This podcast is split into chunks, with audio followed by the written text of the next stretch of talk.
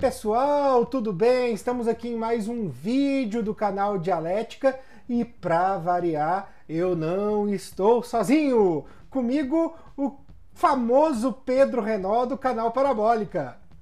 Famoso nem tanto, mas do canal Parabólica sim. Tudo bom, Thiago? Vamos lá, mais um, mais um episódio aqui. É um prazer. Então, estamos começando mais um episódio e é um episódio que tem um, um certo significado para a época que nós estamos vivendo, né? Nós estamos vivendo uma época de pandemia, as aulas suspensas na maior parte das escolas do Brasil, com o ensino remoto, e de repente a gente teve que ver aí uma reestruturação gigante de todo um sistema de ensino, de toda uma, uma configuração de ensino e aí é claro que isso não vai ficar por si só. É, as coisas que vão, estão acontecendo nessa pandemia não vão se encerrar por aqui. Então existe também uma perspectiva muito grande de como será a educação pós-pandemia. Então a gente vai resgatar um pouco do que é a educação à distância, de como ela se dá, dos seus benefícios, né, das suas dificuldades e falar um pouquinho desse cenário todo para vocês. Certo, Pedro? Tudo certo. Vamos lá então, vamos começar, né? Então manda ver, você traz aí um histórico, né?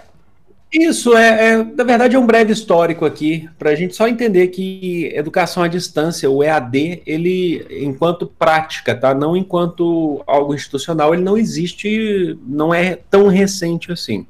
Tá, se a gente for falar em EAD, a gente não precisa ir tão longe assim, falando do, do, dos tutores que iam em casa, nas famílias mais, mais abastadas, lá do, do século XIX, né, que tinham um peso, inclusive, de diploma para poder fazer isso.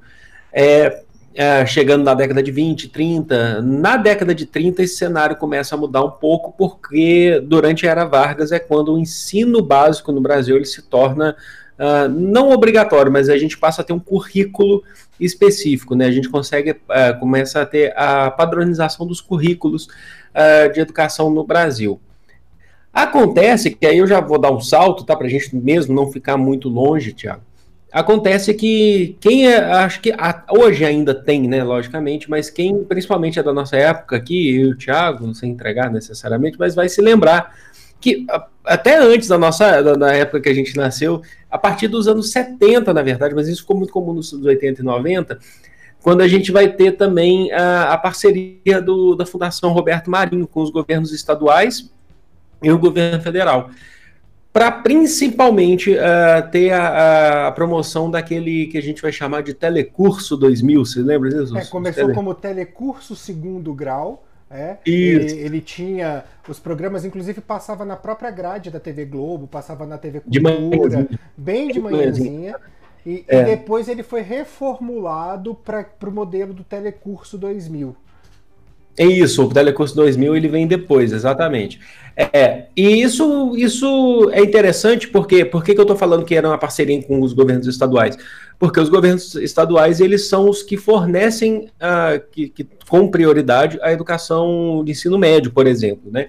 A educação básica, logicamente, fundamental, médio, mas uh, e aí você tem né, que as pessoas poderiam assistir o telecurso uh, ou em dois, dois modelos, ou se assistir em casa esse telecurso, né? Porque ele passava geralmente na, na Rede Globo, era bem de manhãzinha mesmo, né?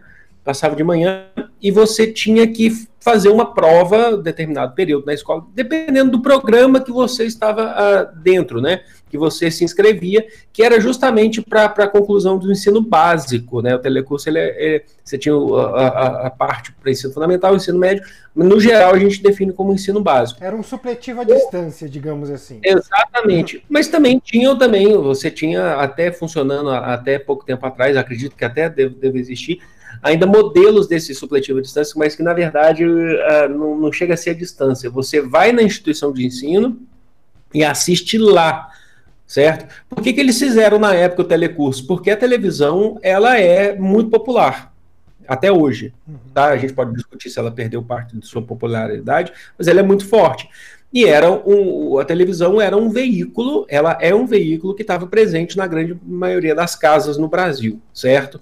Então, por conta disso, a, a ideia foi estabelecer pela TV, por uma rede de, de canais uh, de sinal aberto, que nem o Tiago falou. Então, como parceria com o governo do estado, ela passava, inclusive, na TV Cultura, que é do estado de São Paulo, né? Uhum. Uh, e na Rede Globo, que é o canal mais assistido, né? Com, com o maior número de audiências no Brasil. Tudo bem, isso aí já configura um, um ensino à distância para a conclusão de ensino, ensino básico, né? Para a formação ensino básico. É, quando a gente chega nos anos 90, e isso vem junto com a formulação da LDB, pode posso, falar. Posso puxar um pouquinho antes também? É, que pode. existia também uma, uma outra, um outro modelo de educação, né, de ensino à distância, que era mais focado num ensino profissionalizante, que era o Instituto Universal Brasileiro. Não sei tinha se nas revistinhas. Tinha na revistinha. Eu, eu, eu, sempre colecionei revista em quadrinhos e tal, sempre fui muito fã de revista em quadrinhos. E vinha é, como se fossem pequenas historinhas de três, quatro páginas dentro das revistas em quadrinhos, que eram histórias desenhadas pelas pessoas aqui no Brasil mesmo, né? A editora Abril e a editora Globo, que na época publicavam os quadrinhos, é, tinham essas historinhas inseridas no meio Era das páginas amarelas né, que tinham dentro, geralmente. É, era como. Exatamente. E aí tinha essas historinhas, cada historinha contava uma história de um curso, então colocava uma pessoa numa determinada situação é, que ela tinha um desafio né, profissional, e aí no final perguntavam para esse personagem, né? Ah, mas onde você aprendeu tudo isso? Ah, mas eu fiz o curso no Instituto Universal Brasileiro. E, e era um curso que você fazia pelo correio. Então você se inscrevia, mandava uma carta lá. Nessas historinhas tinham os dados, né? Você mandava uma carta para o Instituto Universal Brasileiro e recebia na sua casa a as apostilas, material. o material e tudo mais para poder estudar. E aí tinham vários cursos, mecatrônica, assistente disso, assistente daquilo, é, função isso, costura, sabe? Eram assim, é, era um, era um leque muito, muito variado mesmo de cursos, é, mas focando um pouco mais essa área profissionalizante, não a, a, a questão da educação básica. É muito bem lembrado, Thiago. É, eu confesso que eu até lembrei assim de relance, mas eu não lembrava o nome, né? Instituto Universal Brasileiro. Universal Brasileiro. É, é, a gente via isso, muito isso nas histórias em quadrinhos. Não, mesmo, as, histórias, né? as histórias eram bem desenhadas. Eram bonitinhas Oi? as histórias, eram, eram bem desenhadas. Eu lembro, eu lembro muito bem disso. Bom, a gente chega nos anos 90, né, com a LDB em 96, que é bem interessante, que é importante. Ah, e isso acompanha também com a popularização da internet no Brasil. Né? A internet ela existe há muito mais tempo, a internet ah, ela, ela existe há mais de 50 anos, tem noção, mas uma internet para casa, uma internet ah, caseira, ah, caseira para casa mesmo, no, no, Brasil, ela vem a partir dos anos 90, segunda metade dos anos 90, ah, ah, e naquela internet de escala que a gente conhecia, e aí já começam a mudar as coisas. Quando a gente chega no, ali nos anos 2000 já, que aí é estabelecido de fato o EAD, Educação à Distância. Já existia a banda é, larga? Assim, né? Oi? Já existia a banda é, larga? É, exatamente. A banda larga, que é já o modelo próximo, que já é o modelo que a gente tem hoje, ah, que vai possibilitar alguns cursos tá? Porque não dá para ser todos os cursos, é, é, definido porque tem cursos que existe uma parte prática que é muito importante. Então, por exemplo, curso da área da saúde, você vai ter dificuldade de fazer EAD. Ah, outros cursos também da, das exatas, que você precisa, às vezes, de uma visita técnica, alguma coisa assim, né, laboratório. Mas aí, por conta disso, a gente vai ter estabelecido. A gente tem os cursos que são presenciais, né, que são os, os, tradicionais. A gente tem os semipresenciais, são aqueles que você frequenta a instituição uh, de acordo com um, uma vez por semana ou uma vez a cada 15 dias, mas você frequenta ou para fazer uma prova, ou para ter alguma explicação, uma, uma monitoria, ou então você, ou então o, o, a distância mesmo, né? Que, que ele não é presencial. Ele é exatamente. Então até as provas você faz é, em casa, né? Você só que acontece que precisa da, da, da, internet, de uma internet mais potente de fato. Eles só, só, só eles acompanham a tecnologia de fato porque eles são baseados principalmente não só no material, mas nas videoaulas. E isso consome banda. Isso é muito importante destacar. Se eu certo? não me engano, Pedro, é, quando a gente teve uma regulamentação dos cursos de em EAD, se eu não me engano, se não me falha a memória, a, o objetivo inicial era para os cursos de licenciatura, né, para formar professores, não é isso? Isso, então inicialmente você vai ter história, geografia, letras, matemática, filosofia, sociologia, vários aí. E aí você tem os polos, né, que eles definem os polos, que vai ter a, a, uma universidade, elas acabam sendo conectadas. Então, às vezes você tem polo uh, no, no, interior de São Paulo, você tem um, um, polo muito grande, que, que é feito lá pelo, pelo, pelos, pelos jesuítas lá, né, pelo... pelo Claretiano? Pelo, pelo Claretiano, exatamente. Sou ex-aluno. e aí você pode estudar de qualquer outra região. Ah, não tem a minha faculdade, ela não está aqui, ela está em outro lugar. Então a gente vai lá e estuda, né, o Claretiano de Batatais, né, Tiago? Isso. E também tem a Unifran lá, né, que Isso, a Unifran, é exatamente. famosa. É, exatamente. E isso acompanha, inclusive, um período na história do Brasil. Isso é muito importante destacar que nos anos 2000, isso acompanha um período que o Brasil ele vai entrar numa categoria de países aí que a gente vai chamar de países emergentes tá? Já acabou Guerra Fria, não tem esse negócio mais de terceiro mundo, então a gente define o Brasil aí como um país emergente. Repete, a economia repete, repete a informação, acabou Guerra Fria, que tem gente que ainda não descobriu. É, acabou Guerra Fria. 89 cai muro de Berlim, 91 queda da União Soviética. Acabou a Guerra Fria. É, exatamente. Mas aí o que, que acontece? Então, aí isso, isso né, é, é, vai ser muito importante justamente porque a gente está entrando num, num, numa sequência. O Brasil, nesse período, vai acompanhar que o Brasil ele vai se tornar em um determinado período a quinta economia do mundo, acho que ele passa para a quarta, se eu não me engano, né? mas é, fica ali entre é, a quinta economia do mundo. É claro que isso não significa desenvolvimento social do jeito que todo mundo gostaria, porque a concentração de renda, de riquezas no Brasil ainda é muito alta, mas isso acompanha. Então você tem toda uma política de governo que é aumentar a demanda para cursos superiores. Com isso vem também programas federais, uh, como o Reúne. Uh, uh, depois a gente vai ter implanta implantação do SISU um pouquinho mais para frente, né? Acabar com os vestibulares, é, que diminui a demanda dos vestibulares tradicionais.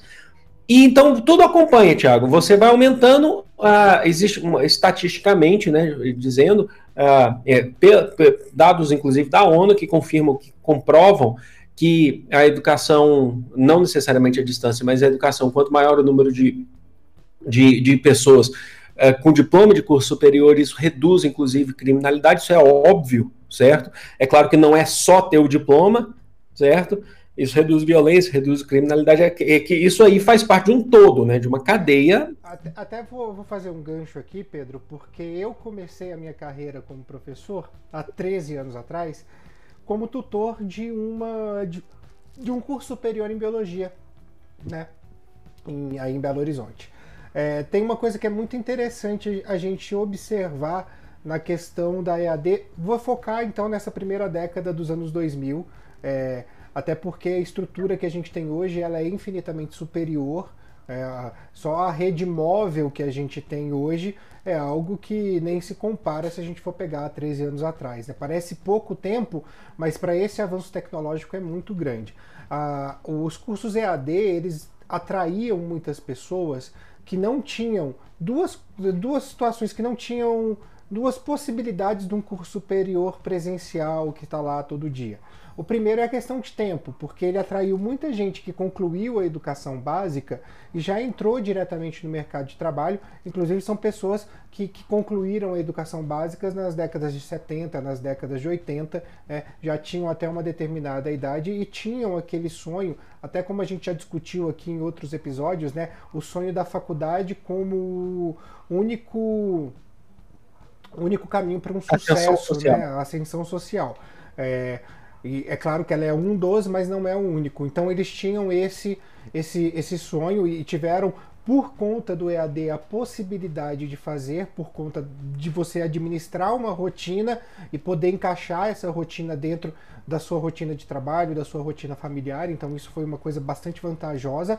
E também a questão do preço, né? porque eram pessoas que estavam há muito tempo fora da, da sala de aula, não tinham condições é, de, de, concorrer com alguém que acabou de sair de uma sala de aula para um curso superior numa universidade pública e precisariam então recorrer às universidades particulares. E automaticamente as universidades particulares tinham um preço muito salgado essas pessoas que são trabalhadoras, né, que não, não têm aí é, o, o, seu, o seu ganho muito restrito a cuidar das suas casas, das suas famílias, elas conseguiram então ter um preço acessível nesse processo para que elas pudessem também retornar. Então é uma questão de tempo e de custo.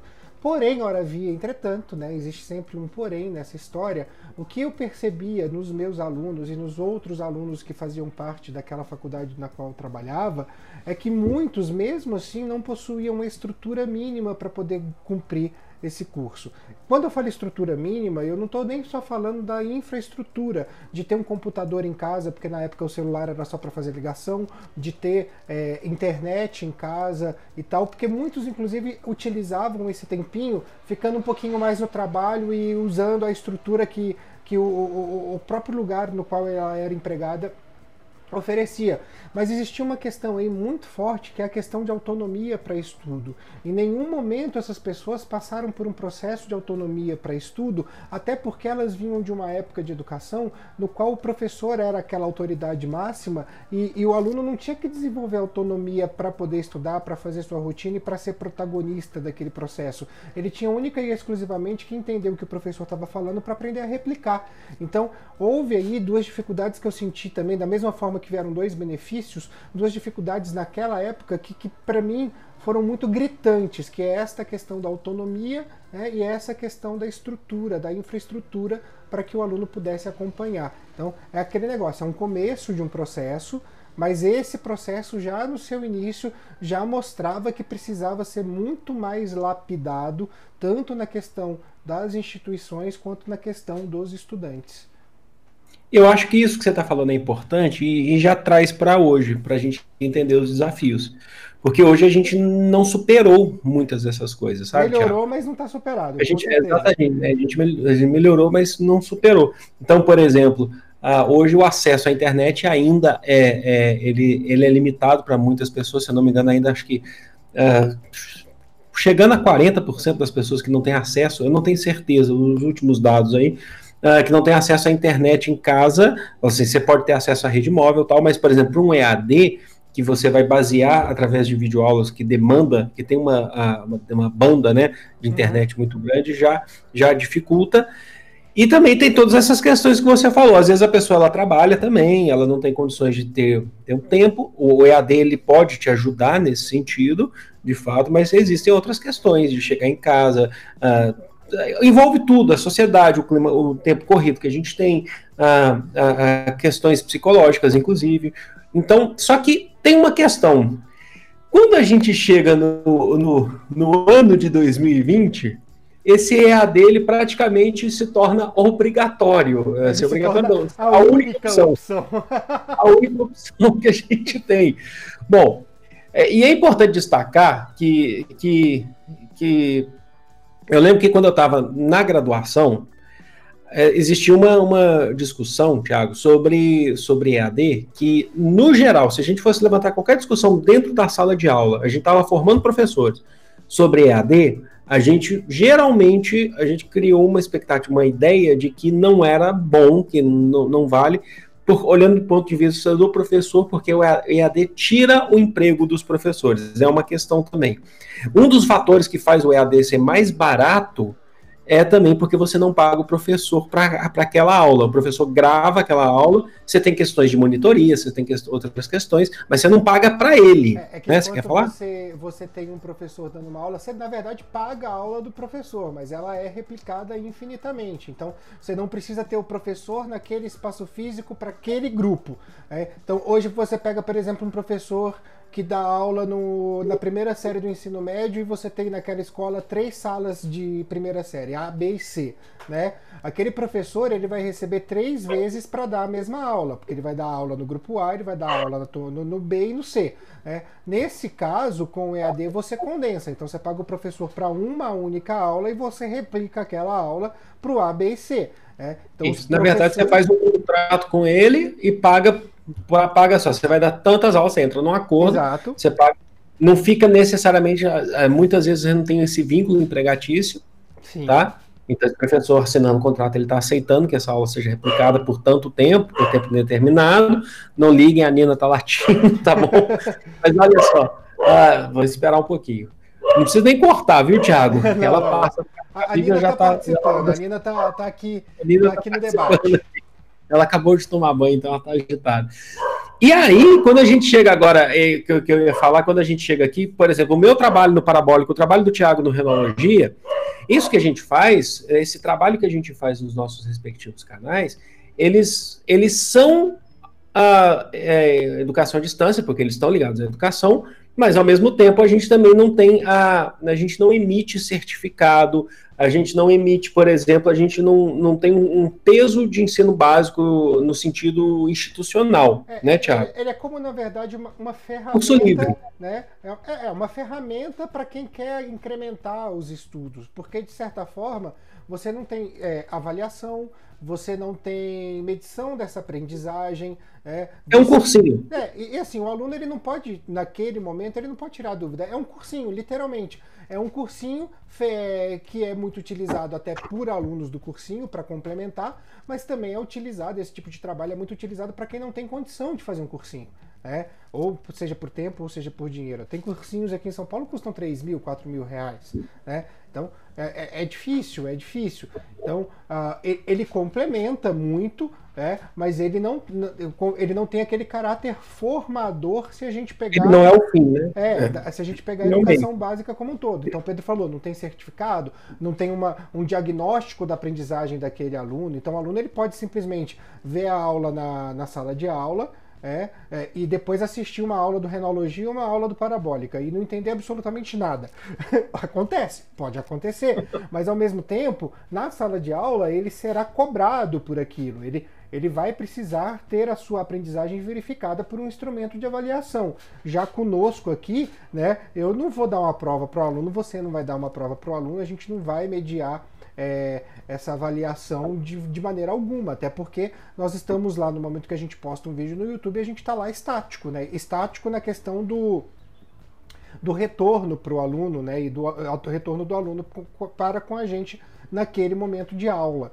Então fica realmente uma coisa diferente, né? E o que se pede para organizar hoje neste fatídico ano de 2020 é, é justamente um processo que tenha o feedback, que, que seja retroalimentado e, e, e que tenha essa, essa questão da ação e reação, né? do você ensinar e mediar e, e, e, de certa forma avaliar a aprendizagem, seja independente do instrumento que você vai utilizar.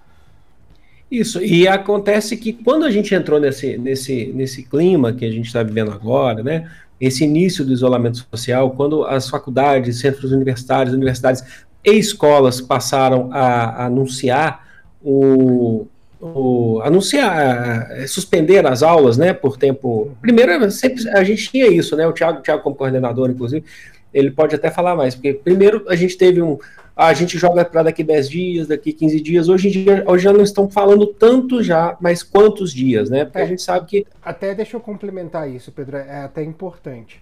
Nós não temos no Brasil legislação para educação básica à distância. Já começa por aí, ela necessita ser presencial, a não ser que a gente tenha os processos de educação de jovens e adultos, mas aí é uma outra situação. A gente não está falando da educação básica em idade escolar. A gente tinha, depois da mudança da LDB de 2018, do Michel Temer, uma possibilidade de fazer parte do currículo do ensino médio exclusivamente é, em EAD, mas focando principalmente a parte diversificada do currículo, ou seja, os itinerários formativos. As escolas elas, elas até podiam, como a gente tem lá no colégio, ter plataformas que trabalhem exercícios online e tudo mais, mas isso na verdade é complementação de avaliação, isso não substitui a atividade presencial em momento algum. Em nenhum momento aquilo que eu posto em uma plataforma online, seja Moodle, seja Blackbird, ou seja a plataforma própria de um colégio, de uma escola, vai ser contabilizado como aula, como carga horária da, daquele ano letivo. É, e aí, o, na semana retrasada, o Conselho Nacional de Educação é, lançou um parecer que trata justamente da educação nesta época, validando videoaulas, aulas por Google Meet, validando. Tem, tem situações lá que até o WhatsApp está sendo validado no, né? Dependendo da, da, da, plataforma que você vai poder usar. E a gente tem que pensar, né? Ah, é absurdo usar o WhatsApp? Não, para aquele aluno que só tem acesso a uma rede móvel por um, um chip pré-pago, ele, gente, é a forma que ele tem, não, não, não, não há para julgar. Cada, cada caso é um caso, a gente tem que entender quais são as necessidades de cada aluno, de cada família e de cada comunidade que está inserida no contexto escolar. E aí, um, um, uma das coisas que, que se traz dentro do, desse parecer é que o ano letivo de 2020 não necessita ser encerrado em 2020. Ou seja, uh, isso é muito importante. Isso é importante porque espera-se realmente que esse processo de suspensão das aulas ele vá ainda mais. A gente teve aqui no governo do estado de São Paulo falou de 20 de julho, hoje já se derruba a ideia, as redes particulares, porque a gente tem contato com os outros gestores, já falam de setembro, já falam de outubro, né? É, ou seja, praticamente mais da metade do ano feito de maneira remota, e o Conselho Nacional de Educação diz que o ano não precisa nem se encerrar esse ano. Então é, é uma situação complicada porque, diferente de determinadas. É, de determinados comércios, de determinadas atividades econômicas, a escola é por si só um, um local de aglomeração natural. É, e, e, aí a gente tem uma questão muito importante. Você pode até argumentar falando, faz dois turnos. Não, a escola que já trabalha em dois turnos não pode fazer quatro turnos. Né? Ou então divide as salas para ficar mais espaço entre os alunos, bota 10 é, um grupo de 20 você divide em duas salas de 10, mas não há sala de aula suficiente, não há estrutura física para isso. Então existe uma série de problemas que as escolas, e aí eu não estou falando só das públicas, mas eu também estou falando da rede particular de ensino, né, existe uma série de problemas que as escolas passam hoje, né, que as escolas têm, para estabelecer esse retorno das atividades presenciais. Porque, querendo ou não, como um ambiente de aglomeração por si só, né, os cuidados eles precisam ser muito redobrados. E não dá para simplesmente voltar e falar acabou. Não, não é assim. Porque dentro de uma escola, por exemplo, imaginando que a nossa curva desceu, que a gente tenha menos de a taxa de, contamina, de contaminação abaixo de 0,93, que é o que dizem que é o ideal, né? Que significa que uma pessoa contaminada vai contaminar 0,93 pessoas. Como se pudesse dividir uma pessoa, mas para a gente entender de uma maneira matemática é isso. Uh, no momento que a gente retoma as atividades escolares com o mesmo formato que a gente tinha antes da pandemia, a gente pode simplesmente fazer das escolas uma volta para uma segunda, um ambiente para uma segunda onda pandêmica. Então, assim, não dá para brincar. Isso não é uma brincadeira, sabe? A gente tem que pensar isso de uma maneira muito séria.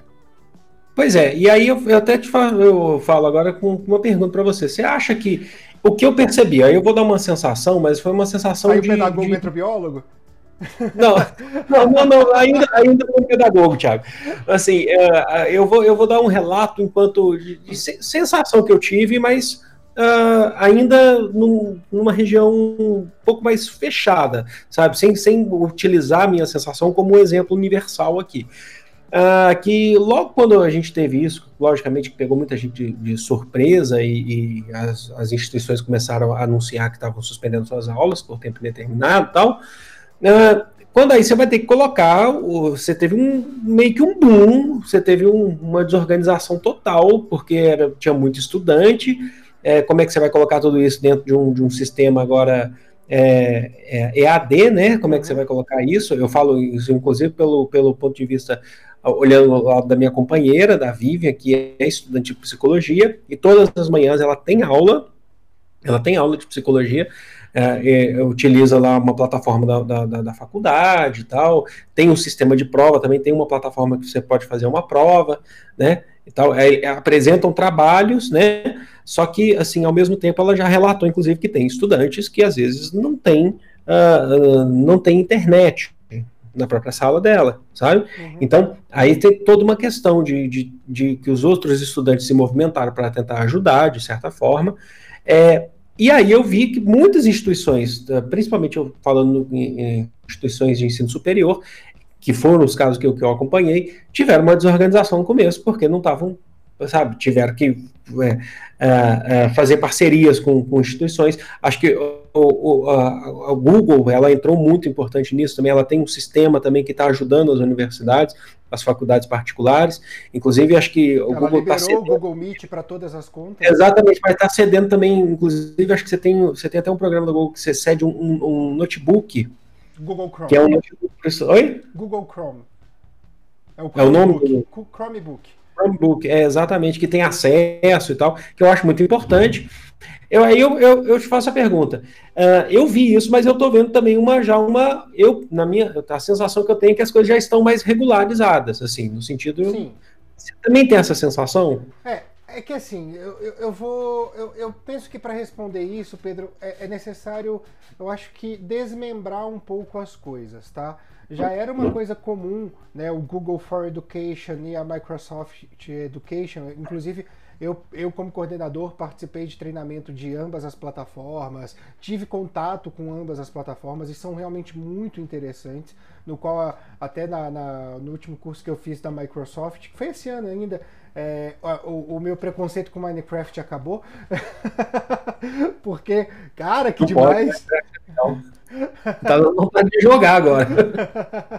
então, assim, tem, tem, a gente precisa repensar em algumas, é, é, pensar em algumas coisas. É, houve uma desorganização muito grande é, na educação básica e naquela, naqueles cursos que funcionavam de maneira presencial.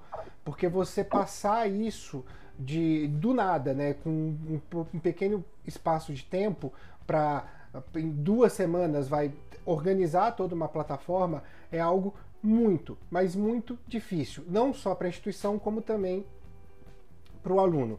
É, eu estava conversando com um amigo meu que trabalha com tecnologia e eles têm lá na empresa deles, ele mora em Santos, o Jarrão, ele estava falando assim, ele falou, cara, eu nunca vi uma coisa dessas, porque a gente demorou dois anos para estabelecer um processo de treinamento pessoal online para os nossos funcionários novos e, e, e, aí a melhoria contínua para os funcionários que já estavam contratados. E de repente a gente te, viu as escolas tendo que tirar isso do bolso em uma, duas semanas.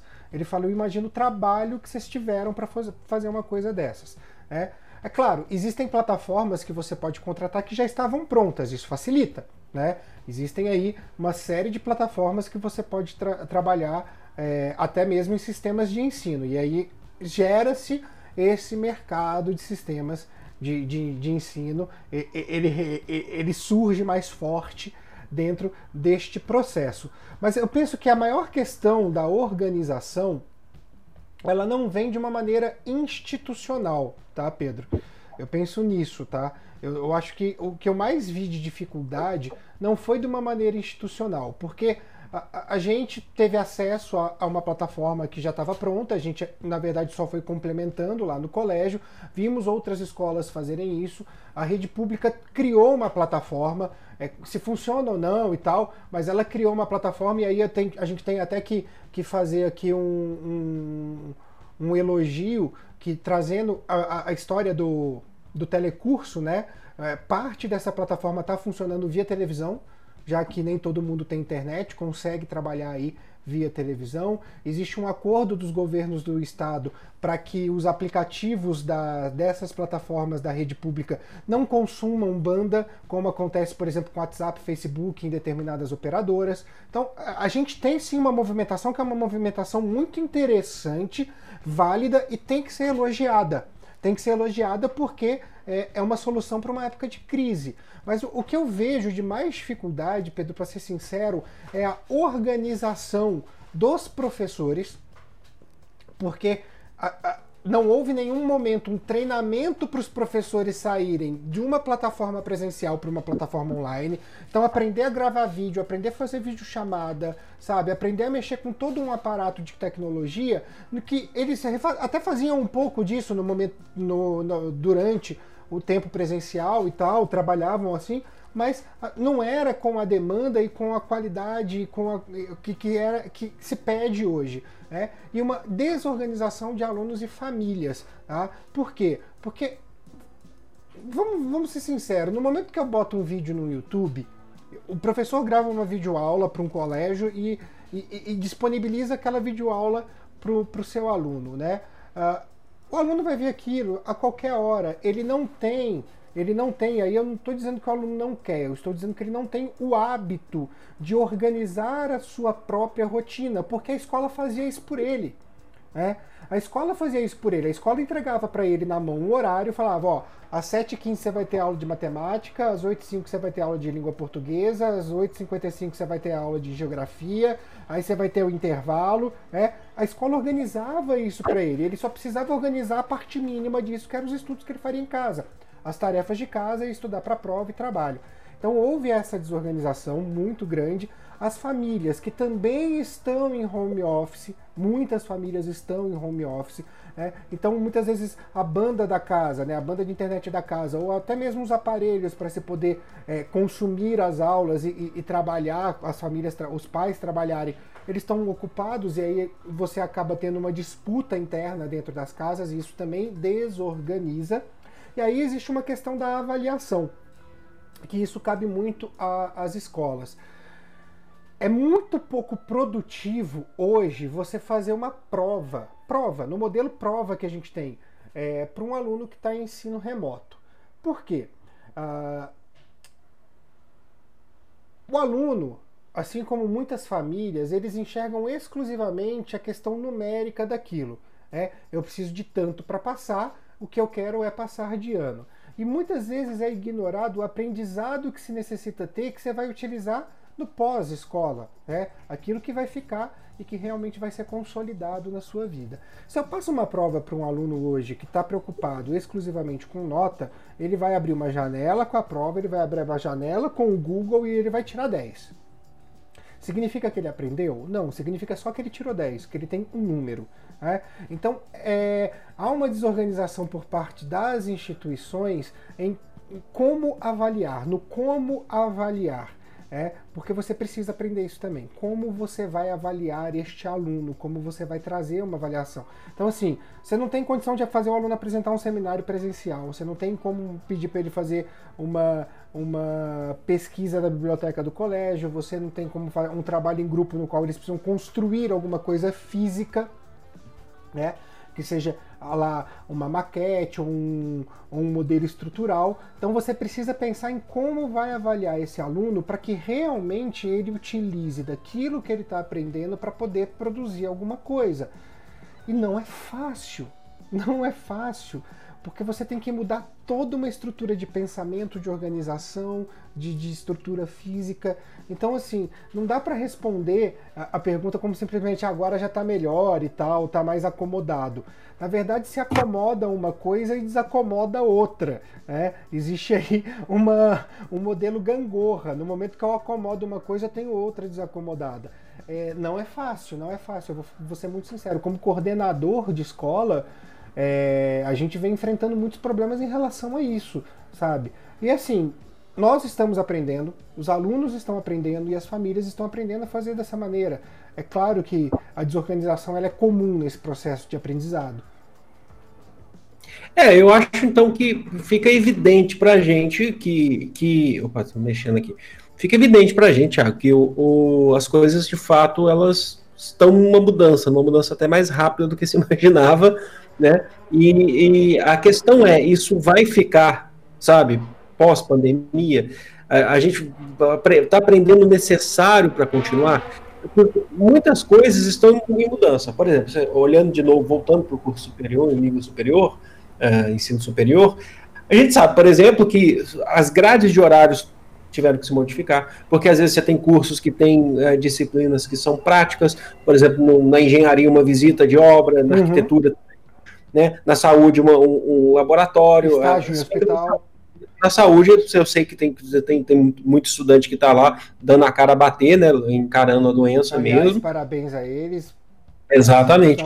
Mas, admiráveis. Exatamente, mas aquelas disciplinas que, que não têm condições de ser EAD, então é, muitas delas estão sendo jogadas para o fim do curso. Sabe? Então você está no terceiro período, terceiro período você teria uma disciplina, ela foi jogada para frente, então você, você, modifica. Então tem muita coisa sendo, sendo uh, modificada, né? A estrutura do, do, das grades curriculares aí das universidades, das faculdades estão sendo modificadas. A questão é é, a gente tem um problema aqui no Brasil, é, que não é, não é um problema falar aqui no Brasil, não quero generalizar, que a gente tem um, uma questão do legado, sabe, Thiago? É uma questão do legado, que a gente sempre fala assim, qual que é o legado que isso vai deixar? Não tem legado, muitas vezes. Então, eu não quero ficar fazendo relação, mas é, discutiram legado em Copa do Mundo, discutiram legado das Olimpíadas, vai deixar um grande legado, e, e um, um, esse legado foi abandonado. É, é claro que a gente está vendo um momento que é um momento triste, que é um momento uh, uh, complicado, mas até nos momentos complicados. Hoje, né, uma... Pedro, no dia que a gente está gravando, são mais de 42 mil mortes. Exatamente, você tem que tirar um aprendizado. E exclusivamente para educação. Isso vai deixar um legado? Esse, esse, todo esse aprendizado que a gente está tendo? Essa é a questão. Mas esse legado, ele vai ser levado para frente? Por isso, é um legado. Ou será que ele vai ser abandonado e a gente vai meio que voltar depois? Ou a gente vai voltar a ter aquelas Uh, eu falo em investimento do Estado, uh, em, por exemplo, em escolas do Estado, que a sala de internet você tem aqueles computadores que são dinossauros, que não são utilizados para nunca, né? Só estou dando um exemplo. Ou será que vão, vão fazer um negócio diferente, vão pensar em novas propostas? E eu não estou aqui para dar respostas, isso que é importante saber. É. Tá? Até mesmo porque eu estou distante da, da, da, da, de uma instituição de ensino. Eu já não, não menciono mais instituição Mas mesmo de ensino. quem está distante não consegue acertar isso de uma maneira muito, muito cirúrgica, Pedro. É, é fato. O futuro é incerto. Eu vou, vou ser Com muito certeza. sincero. Se você me perguntasse isso há dois meses e meio atrás, quando tudo começou eu ia virar para você e falar: não, isso aqui é rapidinho, a gente faz aí duas semanas, como foi na gripe suína em 2009, repõe aí o que tem que repor, beleza, sem legado nenhum, cara. É só um trabalhinho a mais que você vai ter que repor, trabalhar num sábado ou outro, sabe? Mas hoje eu acho que não. Por quê? Porque eu penso que nesse momento é, a gente precisa refletir a respeito de tudo que está acontecendo e, e dentro do modelo de educação, tá?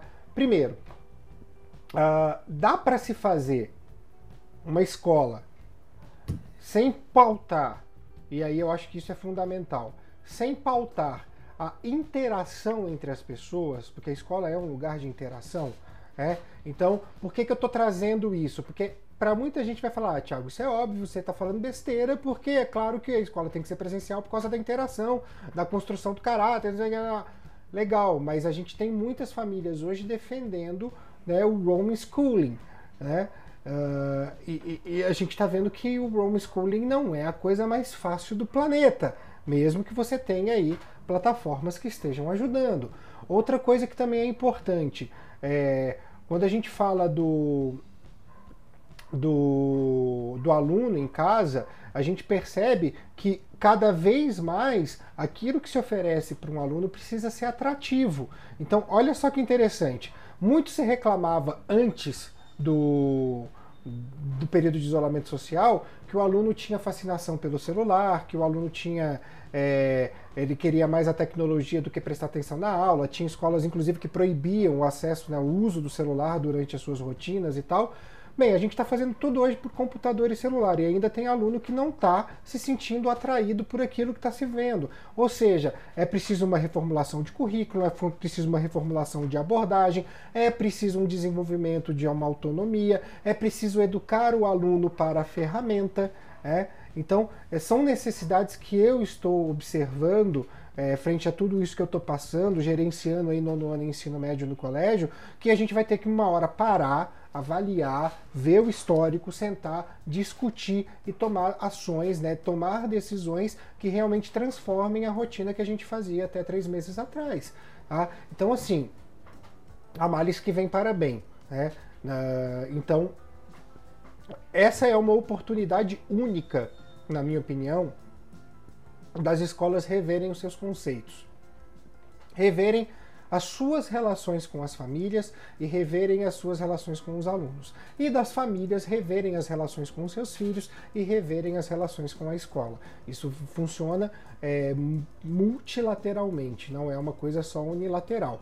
Então é necessário sim é, que esse período deixe um legado, mas ele deixe que ele deixe um legado não para facilitar a vida do aluno, para dar menos trabalho para a escola, para desempregar professor, para não é isso que a gente quer. O que a gente quer é um legado que realmente traga para o aluno uma aprendizagem mais significativa. É, é, a nossa oportunidade.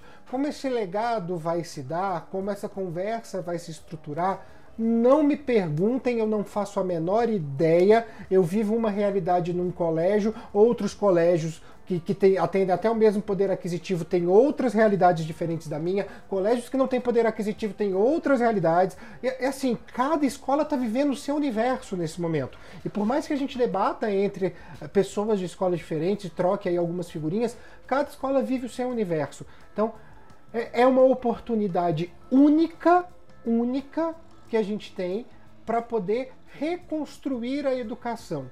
E quando eu falo isso, eu falo inclu inclusive na questão de legislação, porque é muito importante que o Conselho Nacional de Educação e aí assim, me desculpa, infelizmente o Ministério da Educação, porque não dá para esperar muita coisa dali hoje, né? É, revejam isso mesmo, sabe? Tragam uma legislação mais moderna, para a educação, que, que reserve as modernidades que a LDB de 96 já trouxe, que são tem coisas lá muito boas, mas que também reformule determinados aspectos é, para a gente poder é, compreender um, mais o público da escola, que é nada mais nada menos que o estudante. Né? Eu tenho que fazer uma escola que seja focada no meu aluno, não que seja focada em mim, porque eu já passei por ela, eu tive um tipo de aprendizagem, aquilo que eu aprendi, eu aprendi, aquilo que eu não aprendi, eu posso reaprender, mas não vai ser dentro de uma sala de aula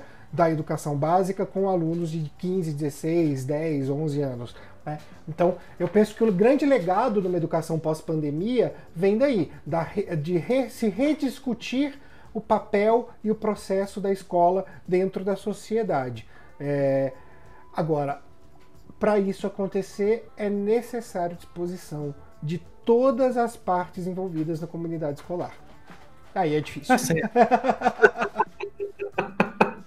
tá certo, é isso mesmo, então, Tiago. Acho que você falou muito bem, não tem nem mais o que, que discutir. Eu acho que. Discutir tem, mas não acho que a, a gente tem que aguardar de fato, né? É, de fato é. Vamos para as nossas dicas? Vamos, vamos. Posso que, passar a minha já aqui? Olha, gente? a minha dica é um pouco polêmica. Ixi, que nem mamilo. Ela, ela é polêmica, mas eu vou explicar o porquê a escolha dela. Eu tô aqui em mãos um livro, um livro que me ajudou muito a, a, a me tornar um professor é, em casa, sabe? Me tornar um professor em casa. Que é um livro que você pode falar, nossa, é autoajuda, não sei se está dando pra... O título é enganoso, tá, gente? Trabalhe quatro horas por semana. Uh, é, Fuja da rotina, viva onde quiser e fique rico. Calma, vamos com calma, os títulos eles são exagerados mesmo, né? Então a gente tem aqui o Timothy Ferris. Deixa eu explicar. Esse livro aqui, ele tem um título exagerado, de trabalho quatro horas por semana. Foi o único livro de se que a gente coloca nessa categoria de autoajuda, que eu sempre, sempre nunca gostei, né? Tenho certeza que o Thiago também não. Mas esse livro, na verdade, ele mostra o relato de um cara que tinha uma carga horária de trabalho de 14 horas por dia e ele só tenta mostrar de forma prática o que, que ele fez para ir reduzindo essa carga horária através do, do, próprio empreendimento, né? Eu utilizei esse livro muito quando eu comecei com o canal Parabólica uh, e, e por conta disso eu fui seguindo algumas dicas práticas, nada de exagerado, nada, nada de trabalhar só quatro horas por semana, né, por dia, e nada também de ficar rico mas a, as, as, dicas práticas de organização, com planilhas que ele coloca, tudo, achei muito interessante. Então, isso eu segui muito, ainda sigo, tá? Eu até pretendo, penso em ler eh, esse livro novamente, mas lembrando, o título ele é para vender. Tá? O conteúdo é um conteúdo que é prático, tá? E não é um conteúdo de autoajuda, né? é de autoajuda, assim, mas mas é, é prático para você que às vezes quer se organizar. Então a gente está falando de, de EAD, de, de, de, organização, o Thiago falou aí da questão da organização que você tem que ter em casa. Eu utilizei ele, ele organiza, inclusive, é, te ajuda a organizar em relação a e-mail, a como, como enviar um e-mail, como esperar esse e-mail, o horário para isso, o horário para aquilo. Para mim foi útil. Tá? Então fica uma dica que, que serviu para mim e serve, na verdade. Ah, isso é muito bom. A minha dica é literária também. É, só que eu vou passar pro pro aspecto da ficção. Eu sou um cara que adora ler ficção. Eu, eu sempre gostei de histórias em quadrinhos, histórias de fantasia. e tudo mais. É, e eu trouxe um livro aqui que, na verdade, ele é o quarto livro de uma série, então acho que vale a, a série inteira ser lida, né? Uh, que é do Bernard Cornwell, que é 1356. Esse é o quarto livro que conta a história do Thomas de Houghton, um arqueiro inglês. Os anteriores é o Arqueiro, o Andarilho e o Herege. E ele é muito interessante porque ele se passa dentro de eventos históricos reais, né? A trilogia inicial, né, o Arqueiro, Andarilho e o Herege, era em busca do Graal e depois se formou aqui esse quarto livro. E aí se fala muito da época das cruzadas, no qual se buscava relíquias religiosas até para poder dar poder político. Pedro pode falar isso muito melhor do que eu, né? Afinal de contas, ele é historiador e eu joguei Assassin's Creed, então ele tem mais uh, ele tem mais base do que eu para poder falar disso. Uh, não, mas você é um entusiasta, você conhece bastante. Eu gosto, não, eu gosto. Eu sempre gostei muito de história, né? E, e nossos papos sempre me trazem ainda mais curiosidade a respeito do, do, dos temas e das situações. Mas esse livro aqui é muito bom, a, a, a série inteira, os quatro livros são muito bons do Bernard Cornwell que conta essa, essas aventuras aí do Thomas de Houghton, que é um personagem fictício, mas os eventos no qual ele participa são eventos reais. Inclusive no final dos livros existe uma nota histórica no qual ele diz quem são os personagens reais que participaram daquela narrativa, né, e tal, e, e qual era o contexto político da época. Então ele traz, principalmente na na, na trilogia original, ele traz muito a ideia da, da, disputa papal, do Papa em Paris e do Papa em Roma, que existia essa cisão na Igreja Católica e tal, e, e, e por que, que as guerras estavam se dando pela disputa do poder político. Ele tem um, uma contextualização histórica muito, mas muito boa. Então eu, eu, eu, recomendo, na verdade, o autor, né, o Bernard Cornwell, mas esses quatro livros em especial que são muito queridos para mim. E eu me lembro quando esse aqui foi lançado, que se eu não me engano foi em 2014 ou 2015, ele é, é, é mais recente. É, estávamos eu e o professor de, de história lá do colégio, Geraldo, fazendo pré-venda na internet, porque os dois tinham, tinham lido a trilogia original e a gente estava louco para saber o que, que ia acontecer com, com os nossos personagens queridos. Essa, então, é a minha dica de hoje. Tudo bem? É isso aí. Pedro, vou pedir então para que você se despeça. Obrigado. Estaremos aí essa semana ainda, né, numa live falando dos assuntos da semana. E na semana que vem com mais um episódio. Exatamente. Bem, eu vou também aqui me despedindo, agradecendo a vocês que nos acompanham. Lembrando que se você não é inscrito no canal, inscreva-se agora, ative as notificações. Esse modelo também, esse vídeo, ele também vira um podcast que vai estar disponível no Spotify, no Apple Podcasts, no Google Podcasts. Então você não precisa, na verdade, ver o vídeo, você pode ouvir pelo seu agregador de podcast preferido. E aí a gente vai ficando por aqui até a live de quinta ou o próximo vídeo da semana, tá bom? Um grande beijo para vocês e tchau, tchau!